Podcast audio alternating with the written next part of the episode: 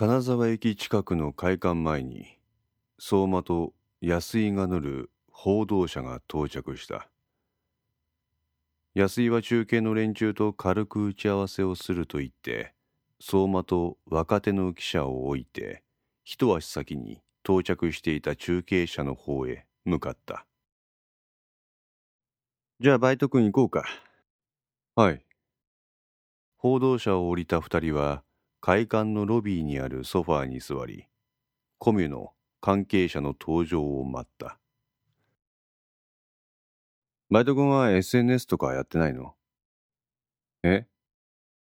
その反応まさかやってないとか言うんじゃないだろうね。え？やってません。ダメだよそんなんじゃ。アンテナ低いな。ダメですか？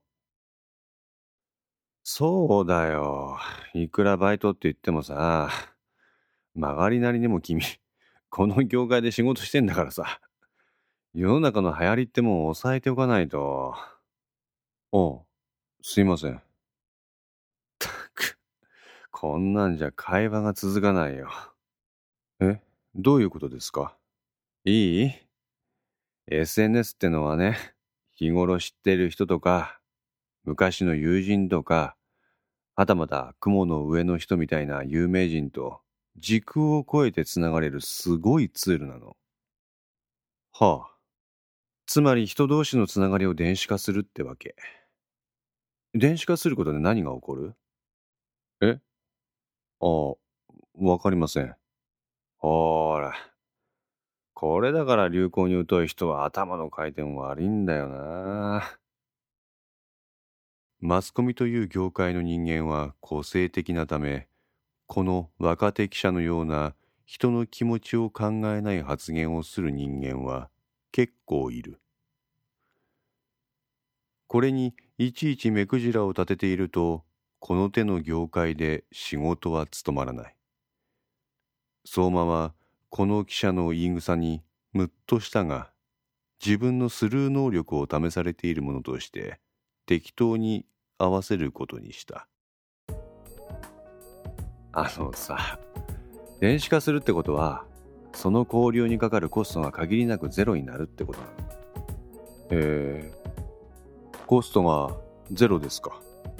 つまりただですね。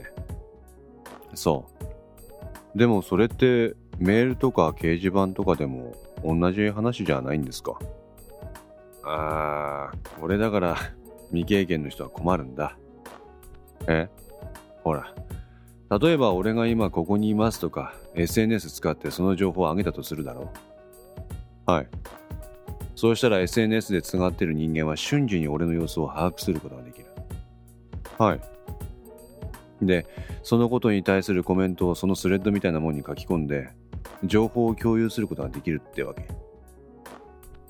あ、はい。つまり友達がいつどこで何をしたのかをリアルタイムに共有できるんだ。しかもタダで。はい。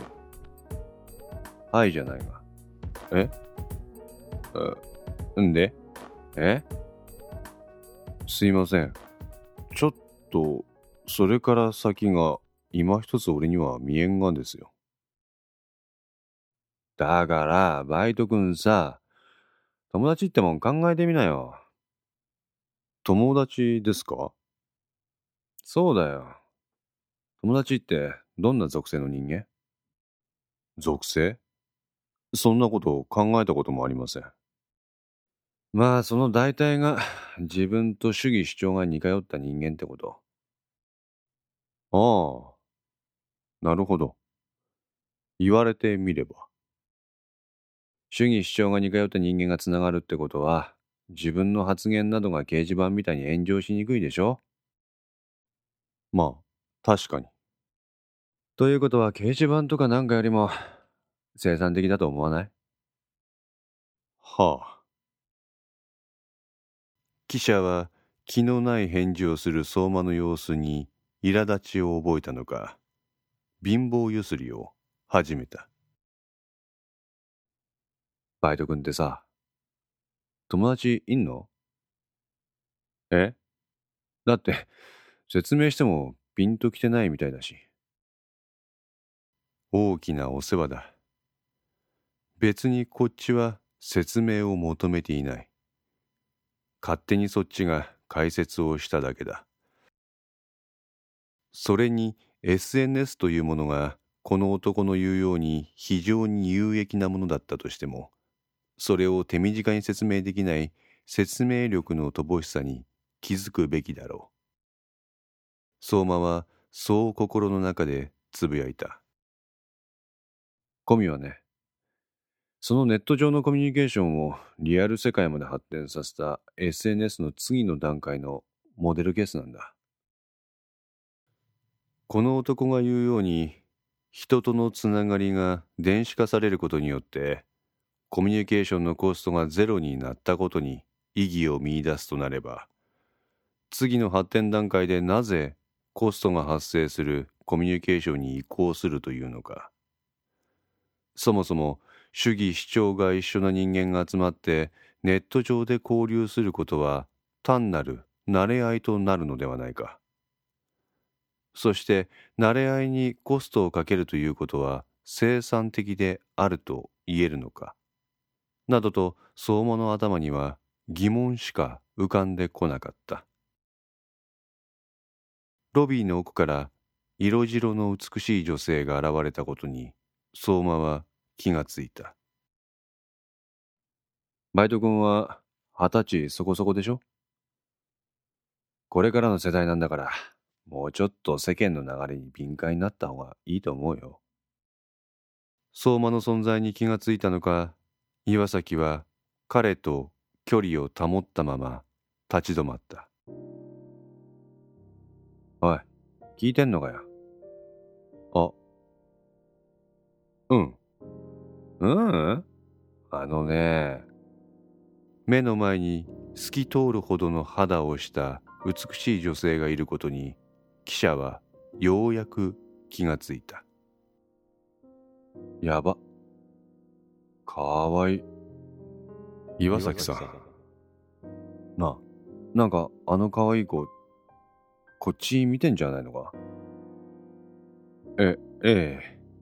あれ、俺、なんかちょっと今日中継ってことで決めすぎたかな仕立ての良い紺のジャケットに白パンを合わせた記者は緩めていたネクタイを改めて締めた岩崎は辺りを見回した相馬と記者以外にこの場には誰もいない。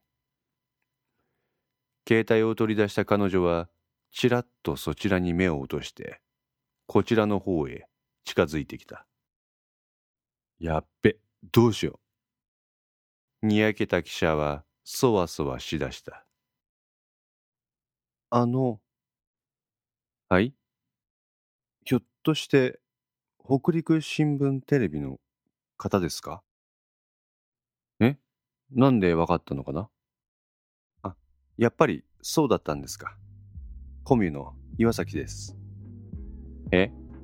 今日の取材の対応をさせていただきます。あ、ああ、あ、申し訳ございません。あ、申し遅れました。私、北陸新聞テレビ報道部のものです。とっさに立ち上がって記者は彼女に名刺を差し出した。今日はよろしくお願いいたします。あ、あ、こちらこそ。あなたが広報担当の岩崎さんですか。はい。楽しげに話しかける記者と対照的に、岩崎は言葉少なだった。記者の話をよそに、時折その横に立つ相馬の姿を彼女は横目で見た。ああ、すいません。こいつ、カメラのアシスタントやってるバイトなんです。面倒くさそうに記者は相馬を岩崎に紹介した。どうも。あ、どうも。おい、バイト君。はい。はいじゃないよ。こっちは広報さんと打ち合わせがあんの。君はさっさと安井さんと一緒にスタンバってよ。あ、はい。相馬はそそくさとその場を後にした。すいませんね、岩崎さん。あいつ、ぼんやりしてて。あ、いいえ。はい、ただいま。玄関扉を開くと、家の中は静まり返っていた。久しぶりに速攻で帰ってきたっちゅうげんに、あいつも京子も留守かいや。リビングの冷房をつけ、彼は着替えのために寝室がある2階へと足を進めた。階段を上りきり、いつものように寝室のドアを開こうとしたとき、彼の足が止まった。次の瞬間、彼の手は、京子の部屋のドアノブをそっと回していた。ごめんください、と。小声でこう言って、彼は恐る恐る部屋の中に入った。片倉が京子の部屋に入るのは彼女が中学生の頃以来のことである。彼女とコミュニケーションを取るのはもっぱら家族の共有スペースであるリビングかキッチンだった。お年頃の女性のプライバシーの塊である部屋に男が足を踏み入れることをタブー視していたためだ。遮光カーテンによって部屋の中は暗かった。片倉が壁の照明スイッチを押すと、娘の部屋の中が明らかになった。意外ときれいに整理されている。京子は昔から本や漫画が好きで、片倉はよくおねだりされた。それらは今、部屋にある本棚にちゃんとしまわれている片倉が一方的にこれも面白いぞと言って買い与えた歴史ものの漫画も読んだかどうかはわからないが本棚にあった。京子の机の上に一冊の手帳が置いてあった。ちょっと見せてもらうな。それを手にした片倉は読むわけでもなく、ただパラパラとめくり、しばらくして手を止めた。そしてふっと息をつき、それを閉じて元通りにした。ごめんな。お前まで巻き込んでしまって。でも、よかったな。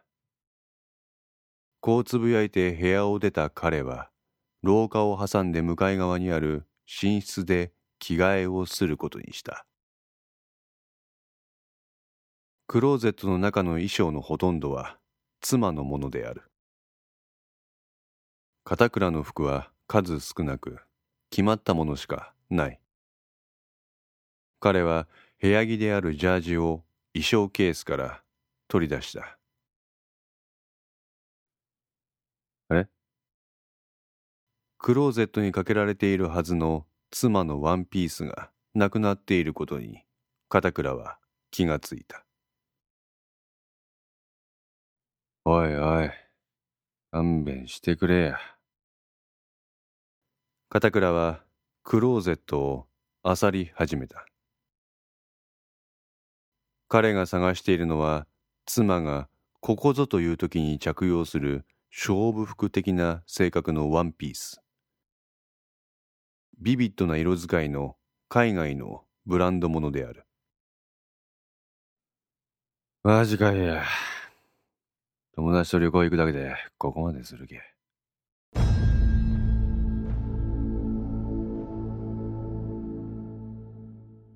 ため息をつき肩を落とした彼はジャージに着替えることなく部屋の窓を開けベランダに出た。そして夕暮れ時の空を見上げその場でタバコを吸い始めた。17時半か。相馬直美によって写真で収められたその瞬間の片倉の姿はそれをメールで受け取った相馬卓にとっても疲労と焦燥がにじみ出ているように感じられるものであった。